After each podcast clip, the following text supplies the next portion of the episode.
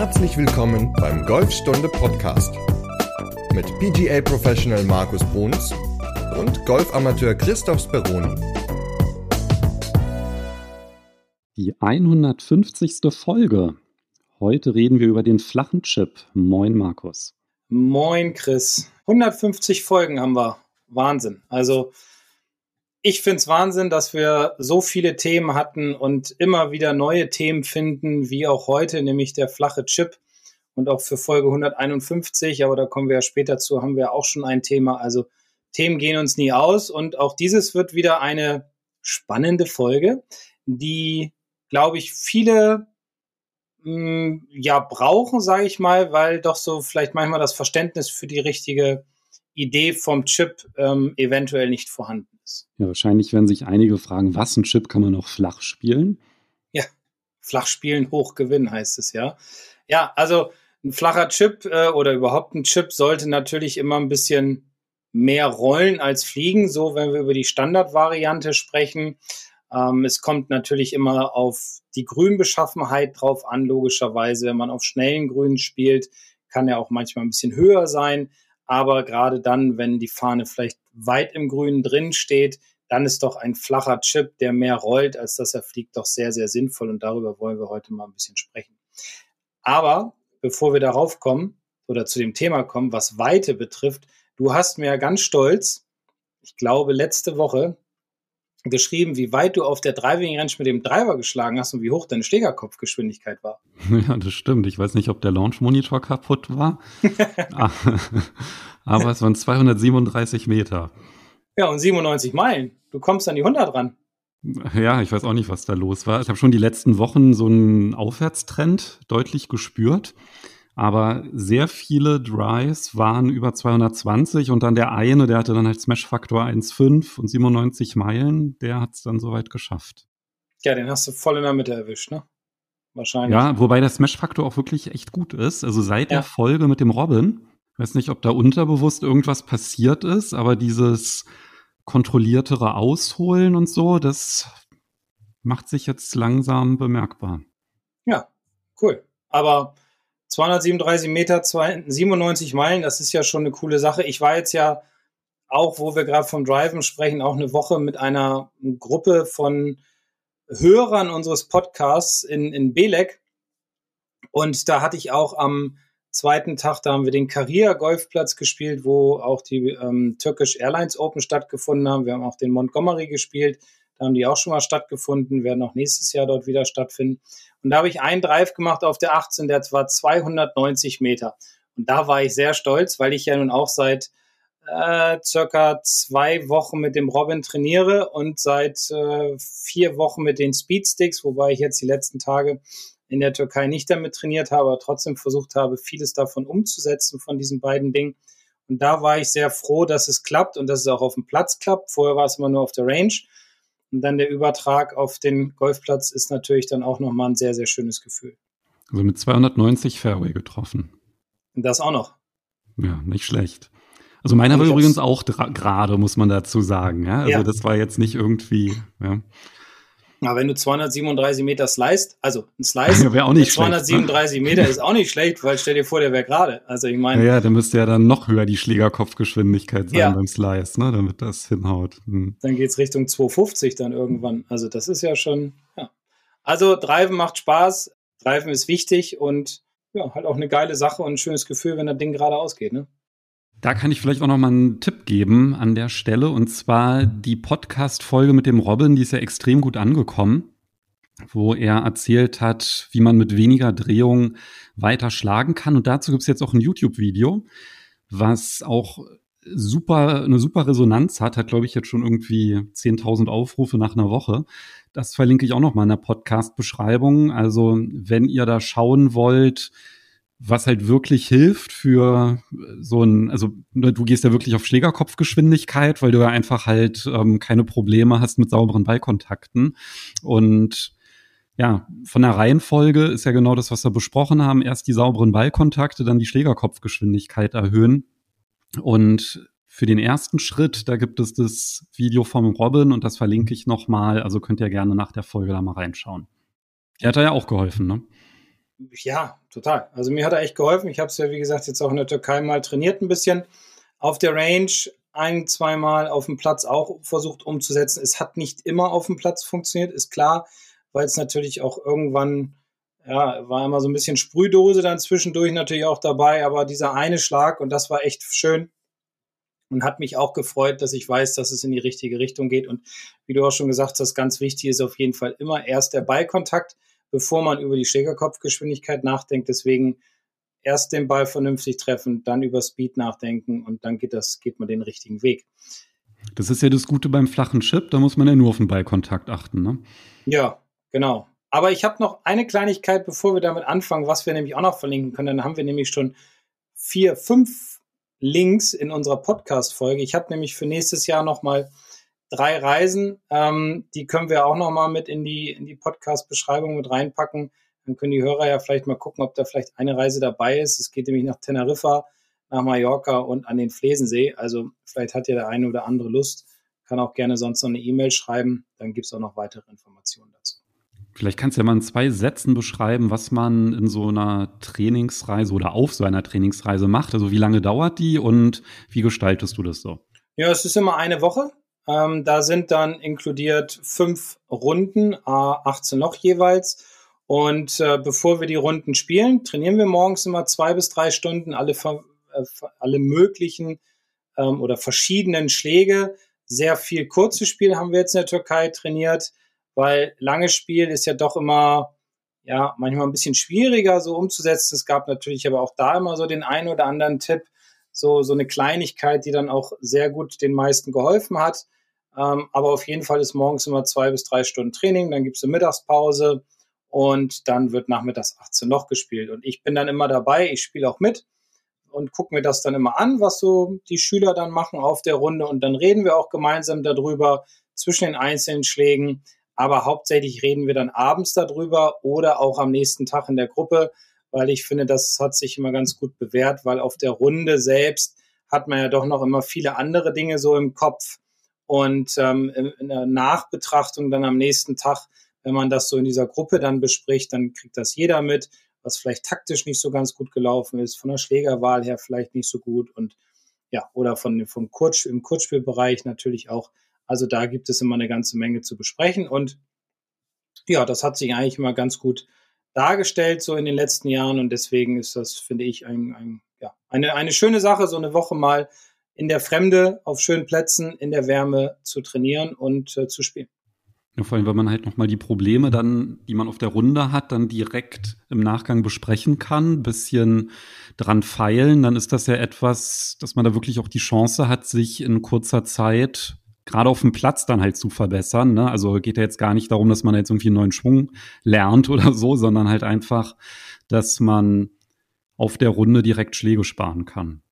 Ja, genau. Weil wenn man das Feedback sofort bekommt, beziehungsweise dann halt am Abend oder am nächsten Tag, hilft das natürlich schon ganz gut, weil am nächsten Tag, wenn man dann spielt, hat man dieses Feedback immer noch im Hinterkopf und versucht dann natürlich die Fehler vom Tag vorher zu vermeiden, beziehungsweise die neuen Dinge umzusetzen und zu verbessern. Und ja, es macht immer viel Spaß, den Teilnehmern hat es viel Spaß gemacht und es sind alle glücklich und zufrieden nach Hause gefahren und ich glaube, es ist sehr nachhaltig gewesen oder wird sehr nachhaltig sein.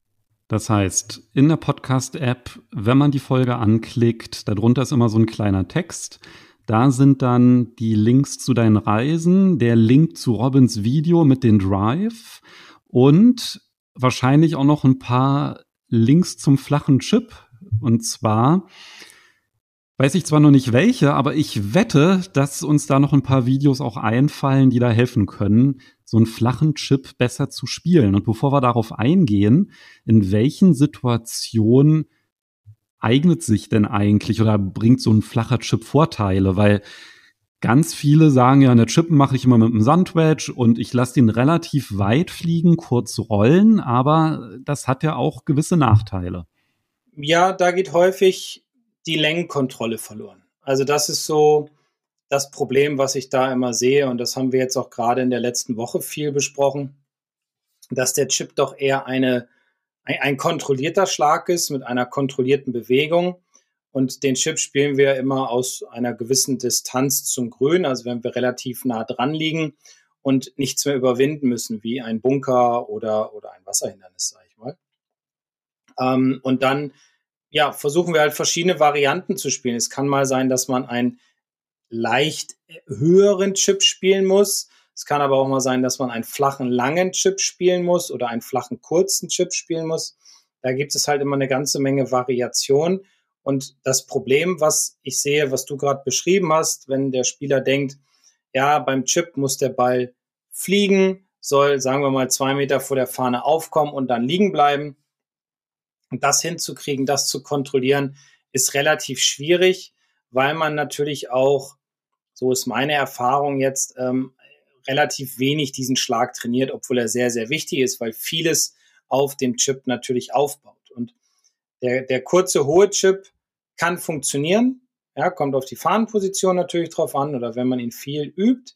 Aber was meine Erfahrung wiederum zeigt, ist, dass die meisten Spieler einfach eine falsche Vorstellung von diesem Schlag haben und beim hohen Chip versuchen, den Ball hoch zu löffeln, hoch zu heben, indem sie zum Beispiel viel ausholen und abbremsen, dann über die Handgelenke den Ball schlagen oder wenig ausholen und dann versuchen über so eine so ein Zweidrittel Durchschwung viel mit dem Körper zu arbeiten.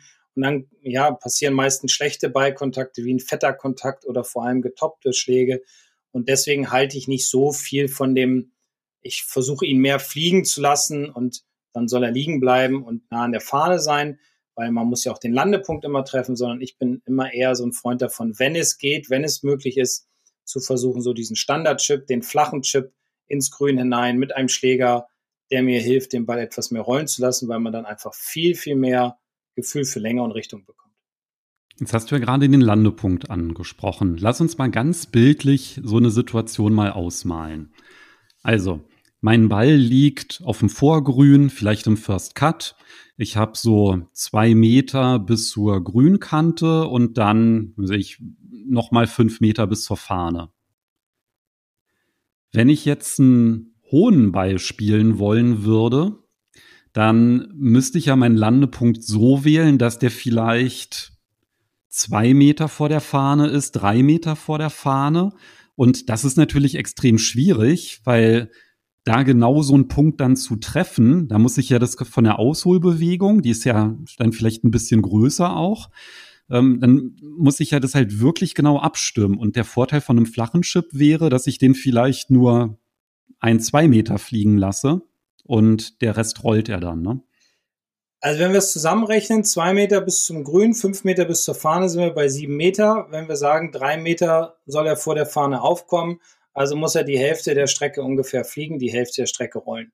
Das Problem des Fliegens ist oder des, des Gedankens, mein Ball soll hoch sein, dass ich versuche, wie ich es ja eben auch schon so ein bisschen in der Einleitung zu diesem Thema gesagt habe, dass ich versuche, den Ball hoch zu heben, wodurch einfach schlechte Kontakte zustande kommen. Weil sobald der Gedanke hoch in den Kopf kommt, ist er sehr präsent und man versucht, diesen Ball wirklich hoch zu spielen. Also holt man viel aus, man bricht ab, man versucht über die Hände nachzuhelfen, über die Handgelenke zu löffeln.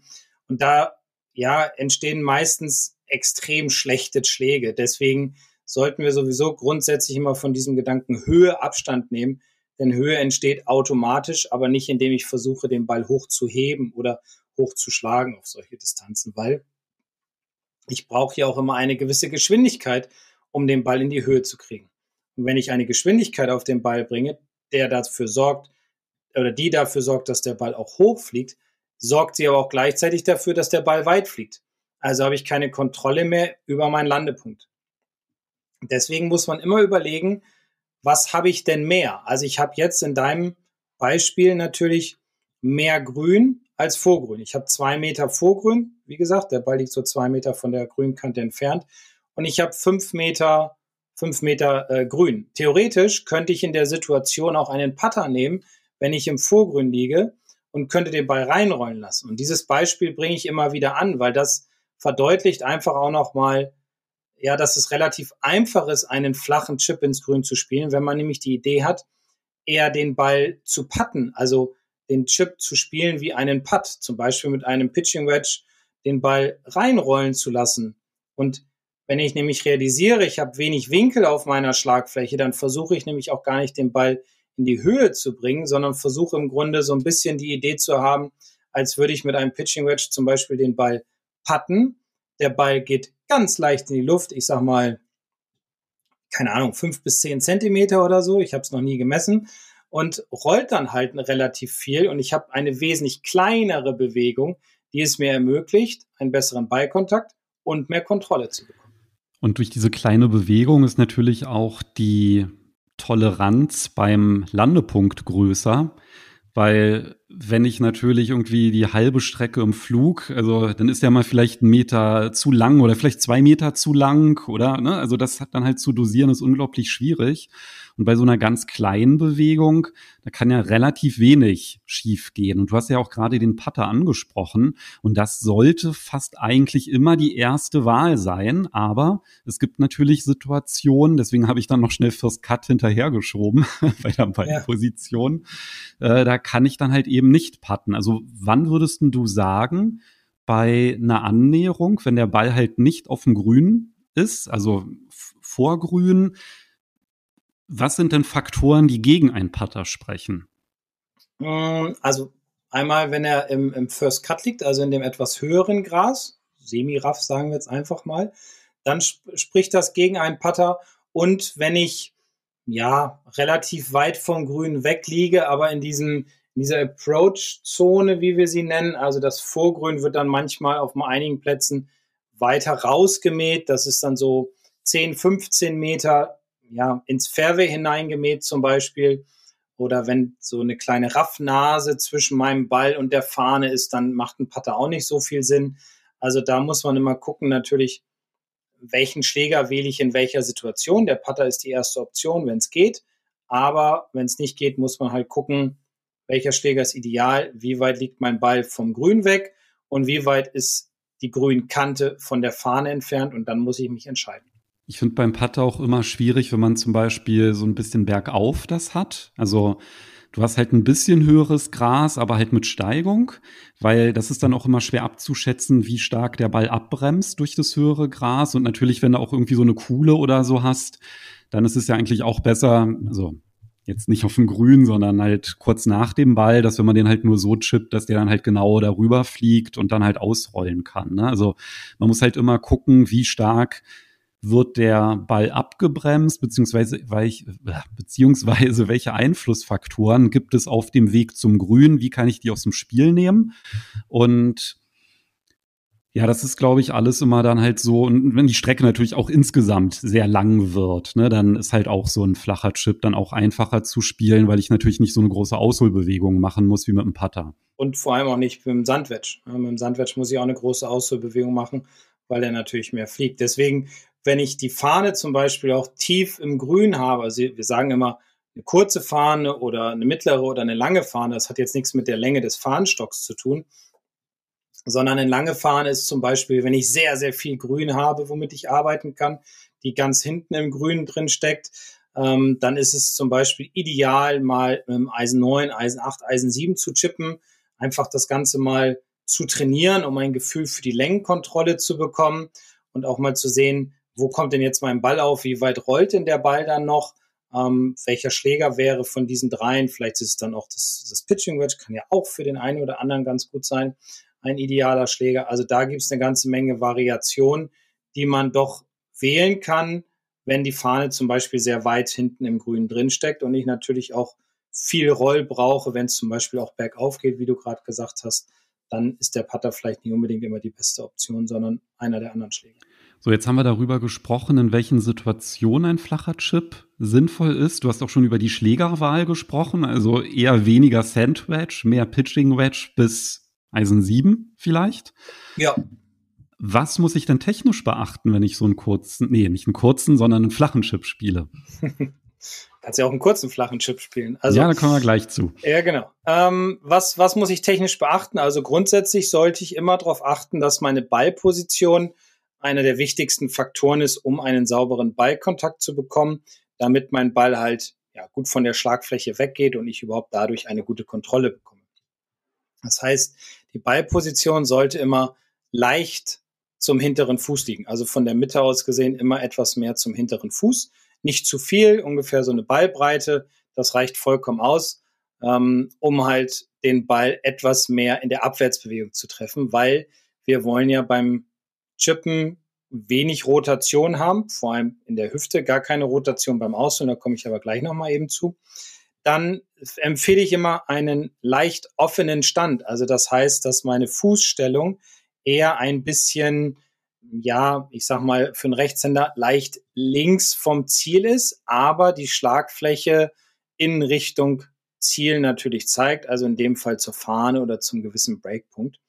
Und ähm, ja, Stand ist definitiv schmaler als jetzt beim Driver oder beim Eisen. Also ich versuche kompakt zu stehen, aber nicht zu breit, sondern so ungefähr, ja, ich sag mal, zwischen den Füßen sollte so eine Fußbreite auf jeden Fall Platz sein. Und mein Gewicht lagert etwas mehr auf dem vorderen Fuß. Und auf dem vorderen Fuß, also das heißt in Spielrichtung, damit ich halt erst den Ball und dann den Boden treffe.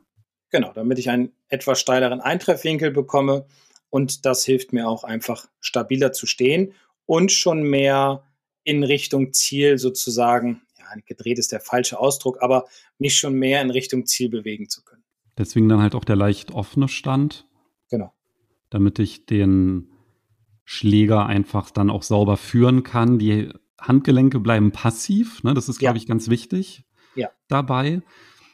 Hast du da eine gute Übung für? Weil das ist ja der häufigste Fehler. Also ich mag ja zum Beispiel das ganz gerne, um das ein bisschen so auszuprobieren, dass man da so ein Gefühl dafür bekommt, dass wenn man den Schläger greift, dass man sich so einen Tourstick nimmt mhm. und den so greift, dass er den Schaft verlängert. Das heißt, dieser Tourstick, der zeigt ja am Körper vorbei. Und dann ist es halt wichtig, dass wenn man den Chip dann spielt, dass dieser Tourstick nicht den eigenen Körper berührt, weil würde er den Körper berühren, dann hätte ich ja die Handgelenke gewinkelt, aber wenn ich die passiv lasse, das heißt, die bleiben in der gleichen Position, also ich beschreibe das jetzt mal als Rechtshänder, dass meine Schlagfläche, die ist immer, die folgt den Händen, also die überholt die Hände nicht.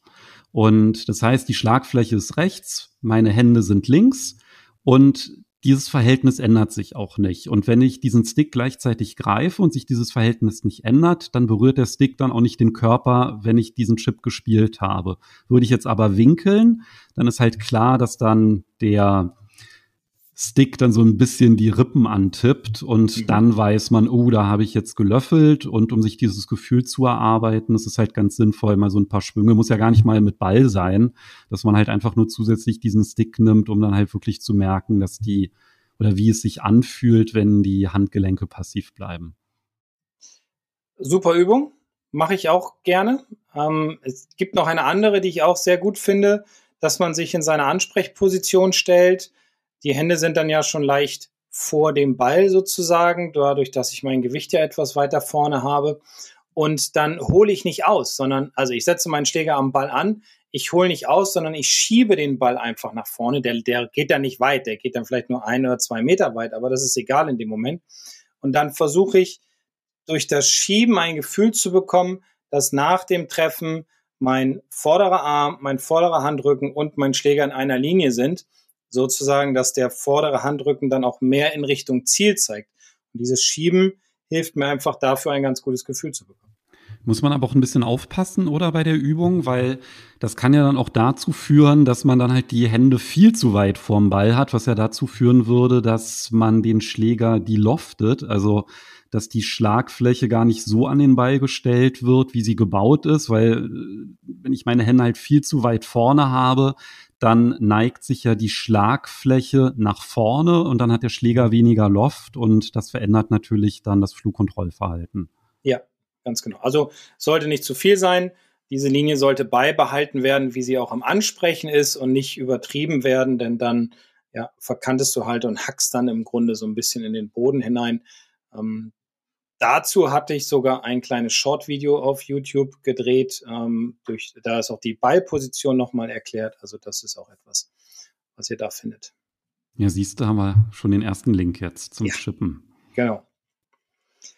Ja, es ist ein, wenn wir schon bei Fehlern sind, es gibt noch eine Sache, die ich auch immer wieder sehe und das ist gerade bei längeren Chips, die man flacher spielen will, doch immer so ein bisschen ein Problem. Man vertraut nicht auf den Schläger, den man in der Hand hat. Also ich sage mal, wenn wir jetzt eine lange Fahne haben, die tief im Grün drin steht, wir haben jetzt ein Eisen 8 in der Hand, dann kommt es ganz häufig vor, dass der Spieler beim Ausholen sich viel dreht und zwar im Unterkörper, das heißt also die Hüften dreht, wodurch der Schläger und die Arme flach mit weggenommen werden, was wiederum dazu führt, dass ich einfach zu viele fette oder dünne Kontakte bekomme, also zu früh in den Boden schlage oder den Ball halt ja dünn treffe, sogar übers Grün hinweg toppe. Und da gibt es auch eine schöne Übung, die ist relativ einfach darzustellen, weil sie, da geht es ums Gefühl um, oder ums Gleichgewicht besser gesagt. Und da stellt man sich normal in seine Ansprechposition und dann nimmt man den vorderen Fuß und stellt sich da nur noch auf die Zehenspitzen oder damit nur noch auf die Zehenspitzen. Und wenn ich jetzt nämlich dann meine Hüften drehe, verliere ich das Gleichgewicht. Ja, und würde umkippen. Wenn ich aber nur aus den Schultern arbeite und den Arm beim Ausholen, dann komme ich wieder direkt an den Ball. Und der zweite Vorteil ist, ich bewege meinen Körper auch automatisch schon ein bisschen mehr in Richtung Ziel. Und das ist eigentlich auch eine ganz schöne Übung, um das Gleichgewicht zu halten und um weniger die Hüften beim Ausholen zu rotieren. Das heißt, von der Technik her ist da eigentlich gar nicht viel anders zu machen oder eigentlich gar nichts anders zu machen, sondern es geht einfach um den sauberen Ballkontakt mit dem Schläger, so wie er gebaut ist und der flache Chip kommt halt vor allem durch die Schlägerwahl zustande an der Stelle. Aber ein Punkt finde ich dann doch noch wichtig, wenn man den Ball rollen lässt. Das ist, dass man sich dann halt auch schon so ein bisschen die Neigung anguckt und nicht einfach halt nur stumpf Richtung Fahne, weil der Ball rollt halt viel.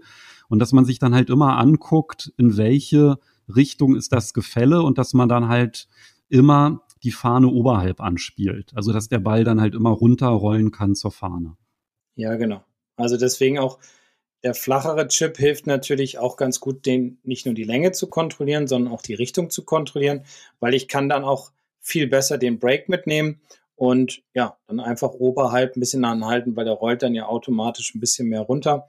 Das ist eigentlich auch eine ganz gute Idee für die langen Chips. Es gibt ja auch so bei den langen, flachen Chips, gibt es ja auch so Situationen, die echt blöd sind. Also zum Beispiel, wenn der Ball genau zwischen Vorgrün und First Cut liegt. Ja, gibt es. Was man da machen kann, ne?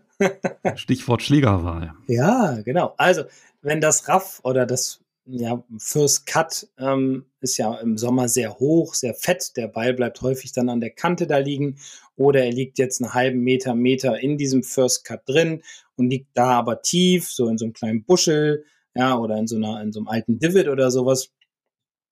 Dann kann das Hybrid sehr, sehr hilfreich sein, ähm, was man da verwendet, weil das Hybrid ist nämlich mal gebaut worden, um mehr Schläge ja aus dem Raff herauszukriegen, ja, weil es ist so ein bisschen anders von der Sohle aufgebaut, es ist etwas größer, es ist aber nicht so groß wie ein, ein Holz, sondern so ein Zwischending zwischen Eisen und Hölzern. Und das verwende ich auch immer ganz gerne, gerade für Situationen, wenn der Ball an der Raffkante liegt oder in dem Raff drin, damit, weil dadurch rollt oder dadurch gleitet der Schläger einfach viel besser durch und man trifft den Ball sauberer, man nimmt dieselbe Standposition ein, dieselbe Ballposition. Man greift den Schläger allerdings ein bisschen kürzer, weil er doch ein bisschen länger ist als jetzt ein Eisen 9 oder ein Eisen 8. Und dann geht der Ball eigentlich ganz gut raus. Das kann man für kurze, flache Chips, kann man auch für lange Chips benutzen. Also das ist so eine Allzweckwaffe, die immer wieder gerne genommen wird. Muss man natürlich auch üben, genauso auch wie das Ausrollen lassen von Chips mit den anderen Schlägern, die du erwähnt hast, weil gerade beim Hybrid, das ist ja dann schon sehr ungewohnt. Das ist ja wirklich nur so ein Ausholen wie beim Patten. Also ja, es ist eine, es ist eine kurze Ausholbewegung, ne? weil der Ball halt gut weggeht und schnell weggeht. Ja, also ich meine, wenn du dann halt bis zur Außenkante von deinem hinteren Fuß ausholst und den Ball dann rollen lässt, der macht unglaublich Meter. Ne? Also das darf man auf gar keinen Fall unterschätzen. Und das dann im Turnier das erste Mal auszuprobieren, ist dann auch nicht so die beste Empfehlung. Das heißt, da kann man sich halt auch einfach mal verschiedene Schläger nehmen und dann im Kurzspielbereich auf der Driving Range kann man einfach mal sich das mal anschauen, wie weit rollt denn eigentlich der Ball und wie weit fliegt er, wenn ich unterschiedliche Schläger nehme und nur bis zur Außenkante oder zu, bis zur Innenkante von meinem hinteren Fuß aushole, weil das ist eigentlich, finde ich, auch mal so ein ganz guter Referenzpunkt, dass man da so ein Gefühl dafür bekommt, wie weit der Ball dann insgesamt rollt. Ja, also Referenzpunkte, da ist ja jeder immer ein bisschen anders. Der eine sagt, okay, ich mache das rein über das Gefühl. Ähm, der andere macht das wie beim Patten über seine, seine Fußstellung sozusagen. Also ich hole bis dahin, bis zu einem gewissen Punkt aus und schwinge bis zu einem gewissen Punkt durch. Aber ich glaube, das ist einfach rein auch individuell. Das war auch jetzt wieder sehr sichtbar so in den Tagen in der Türkei, dass jeder irgendwie eine andere Bewegung hatte, aber am Ende dann doch relativ identische Ziele erreicht wurden. Ähm, wichtig ist halt wirklich immer zu überlegen, wenn ich jetzt mit dem Eisen 9 chippe oder mit dem Eisen 8 chippe oder mit dem Eisen 7, dass die Bälle einfach ganz anders rollen, ne? dass so ein Eisen 7 nicht so weit fliegen muss wie ein Eisen 9, um weiter zu rollen sozusagen oder um länger zu sein als das Eisen 9. Also das ist natürlich auch eine Sache, die man viel trainieren muss, um das gewisse Gefühl für die Längenkontrolle herstellen zu können. Also mit dem Eisen 7 spiele ich halt auch mal gerne so einen 40-Meter-Chip, ne, wenn der Ball einfach ausrollen kann. Klar, überhaupt kein Problem. Und es, wenn man, ich sage immer so Linksgolf, so typisches Linksgolf in England oder Schottland, da spielen die viele solche flachen Schläge, weil die Grüns halt sehr groß sind, weil die Fairways oft direkt in die Grüns übergehen. Also da gibt es gar keinen Raff oder sowas teilweise an den, in den Plätzen äh, oder auf den Plätzen. Deswegen da sind solche Schläge immer gern genommen und ähm, es, es kommt halt immer auf die Situation, wie gesagt, drauf an. Aber grundsätzlich empfehle ich eher den Schlag, weil ich finde ihn leichter zu kontrollieren als diesen kurzen hohen, weil, ähm, ja, weil man einfach weniger Aufwand braucht. Genau, und das mit dem Ausholen, mit diesem Referenzpunkt Innenkante, Fuß, Außenkante, Fuß, das hat mir halt geholfen, um mir dieses Gefühl zu erarbeiten. Zwischenzeitlich achte ich da auch nicht mehr so drauf, aber es gibt tatsächlich einen Chip, den ich häufig versemmel. Also ich habe bestimmt pro Runde immer einen Chip, bei dem ich einfach den Ball nur so 20 Zentimeter oder einen Meter vorspiele. Und das ist halt immer dieser kurze Chip. Und zwar passiert es ja ziemlich häufig, dass es gar kein Vorgrün gibt, sondern dass dann halt wirklich so direkt der Übergang von Grün ist zu ja, First Cut beziehungsweise ne, so semi-rough. Und wenn dann halt die Fahne kurz gesteckt ist, dann passiert mir das halt ganz häufig, dass ich dann ja so einen kurzen Chip halt spielen will, weil Putter geht nicht. Und ich weiß nicht, was ich da falsch mache, aber ich habe bestimmt eine mal pro Runde dabei, dass ich dann einfach immer so ein bisschen hängen bleibe. Ich weiß nicht, ob das daran liegt, dass ich denke, oh, zu weit ausgeholt, jetzt muss ich abbremsen oder so. Aber mit diesem kurzen, flachen Chip, da habe ich echt Probleme mit. Meistens liegt es an der falschen Ansprechposition, also im falschen Setup. Und ja, ich sehe es ja auch immer wieder, dass der Spieler sich bei kurzen Chips, kurzen flachen Chips aus dem Raff zum Beispiel so hinstellt wie auch bei einem längeren Standardchip, sagen wir mal. Also das heißt vor allem den Schläger auf die Sohle komplett aufsetzen. Das Problem ist, wenn ich im Raff liege und mache einen kurzen Chip und ich stelle den Schläger komplett auf meine Sohle, dann bleibe ich in der Bewegung zum Ball natürlich sehr früh hängen, weil sehr viel Schlägerkopffläche durch das hohe Gras angegriffen wird. Und da gibt es eigentlich eine ganz einfache Variante, die sehr stark dem Patten wiederum ähnelt. Ich stelle meinen Schläger auf meine, auf die Spitze der Schlagfläche, also wirklich sehr aufrecht hin. Sagen wir mal, wir nehmen jetzt einen Pitching Wedge zum Beispiel oder ein Gap Wedge oder so, egal.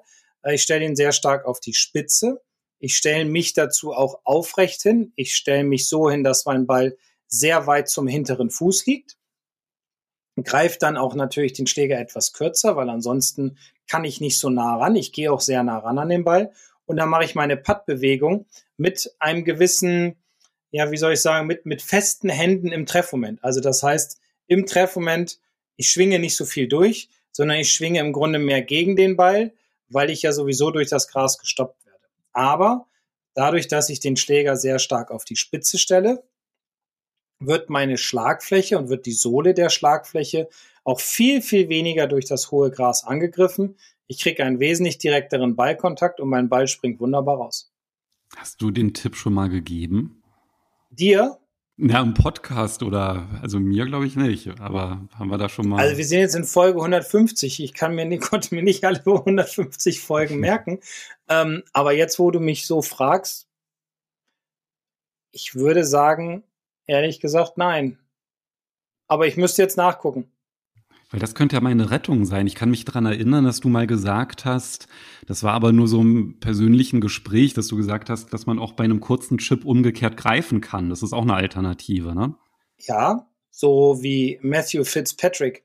Also das heißt cross-handed sozusagen, rechts oben, links unten. Kann man auch machen. Hat man mehr Stabilität. Also dass man dadurch halt diese kurze Bewegung besser kontrollieren kann, aber das fühlt sich dann halt auch sehr ungewohnt an einfach, ne? Und das mit auf die Spitze stellen, das ist doch mal was, was man sehr, sehr einfach mal umsetzen kann. Das würde ich mich sogar ohne Üben trauen, mal auf der Runde zu machen. Ich mache da mal ein YouTube-Video drüber, über die beiden Ideen. Ja, das finde ich super. Also auf der Spitze und ähm, mal cross-handed kann ich ja mal ein YouTube-Video drüber machen und dann kann sich das jeder ja mal anschauen und dann hat man mal eine Idee, wie man den Ball auch aus solchen Situationen ganz gut rauskriegt. Ja, weil den Hybrid-Chip, den liebe ich ja. Ja, das ist, ja. finde ich super. Und das ist aber halt wirklich so mein Problemchip, dieser kurze, flache und auf die Spitze stellen. Das heißt, der Schläger richtet sich ein bisschen mehr auf, ne? Und ja. dadurch stehe ich auf, auch aufrechter. Und das war's dann eigentlich schon. Also kürzer greifen, hast du gesagt, bei Position ein bisschen weiter rechts als normal. Also Standbreite ja. ist genauso. Ja, ja, ja, Standbreite ist genauso, vielleicht ein Tick schmaler, aber den Ball würde ich relativ weit zum hinteren Fuß nehmen, weil ich ja auch ja einen steilen Eintreffwinkel brauche, damit ich den Ball sauber treffe. Ja, cool. Das probiere ich auf jeden Fall mal aus. Sehr gut. Habe ich dir wieder einen kleinen Tipp mit auf den Weg gegeben. Ja, ein anderer Highlight-Tipp äh, hat zwar mit dem Putten zu tun, aber ich erwähne den mal. Du hattest nämlich mal äh, erwähnt, dass bei diesen Bergab-Putts, dass man den Ball dann zum Beispiel nicht mittig anspricht mit der Schlagfläche, sondern auch mehr an der Spitze, damit der Ball halt einfach nicht so weit bergab rollt, ne, wenn der am Loch vorbeigeht. Und das ist ja dann so ein ähnliches Prinzip jetzt hier gerade beim Chip. Richtig. Das ist genau okay. das Gleiche. Ja. ja. Es ist nur schwierig, den Ball sauber zu treffen, weil man ja immer so die Idee hat, aus dem Raff den Ball so ein bisschen zu heben. Das darf natürlich nicht sein in dem Moment, sondern man schwingt konsequent gegen den Ball und durch den steilen Eintreffwinkel, durch die Ballposition weiter hinten und den direkten Kontakt springt der Ball auch automatisch etwas höher raus und dementsprechend kommt man auch sauber aus dem Raff. Ja, dann glaube ich, haben wir zum flachen Chip jetzt alles besprochen, was man so besprechen kann, von der Lage, beziehungsweise in welchen Situationen er sich eignet, über die Technik, über so ein paar spezielle Sachen, wie mit dem Hybrid oder jetzt dieser kurze flache Chip. Fällt dir noch irgendwas ein, was du ergänzen möchtest? Achtet Außer auf die Schlägerwahl. Achtet auf die Schlägerwahl. Probiert diese Schläge aus, vor allem jetzt gerade im, im Winter, wenn es ein bisschen feuchter ist, dann rollt der Ball halt auch noch ein bisschen und bleibt nicht sofort liegen. Ist auch eine ganz gute Variante. Ähm, das Sandwedge ist ein guter Schläger zum Chippen, aber nicht immer unbedingt der beste. Kommt immer auf die Situation drauf an. Deswegen sollte man sich wirklich viel Zeit nehmen, ums Grün herum, um diese Schläge zu trainieren und um verschiedene Schläge einfach mal auszutesten, den auf der Spitze stehenden auszuprobieren, den mit dem Hybrid auszuprobieren und halt auch mal mit der 987 zu probieren, damit man auch Variation hat im Bereich des kurzen Spiels. Worüber reden wir denn dann in Folge 151? Da reden wir über eine Hörerfrage. Und jetzt, wo ich diese Frage oder wo, wo es darum geht und ich das jetzt kurz sage, fällt mir ein, dass du ja auch dieses Problem hattest. Ähm, es geht nämlich um das Aufstehen beim Ausholen. Ja, hatte es gut. Manchmal kommt es ja noch durch, ja, ja. wenn ich nicht drauf achte. Ich muss mich da sehr disziplinieren, aber stimmt, das ist mein Lieblingsfehler. Genau. Und ja, da gab es eine E-Mail, glaube ich, oder, oder es war eine WhatsApp. Ihr könnt uns natürlich auch immer gerne eine WhatsApp schreiben mit, mit Fragen und dann reden wir auch darüber natürlich. Und das ist wieder eine Hörerfrage. Also, was passiert, wenn ich aufstehe? Was kann ich dagegen machen? Ähm, wie sieht das richtige Takeaway aus? Das sind halt so Dinge, die wir in der nächsten Folge, in Folge 151 besprechen. Dann hören wir uns in einer Woche wieder. So machen wir das. Bis nächste Woche. Bis dann. Tschüss. Ciao.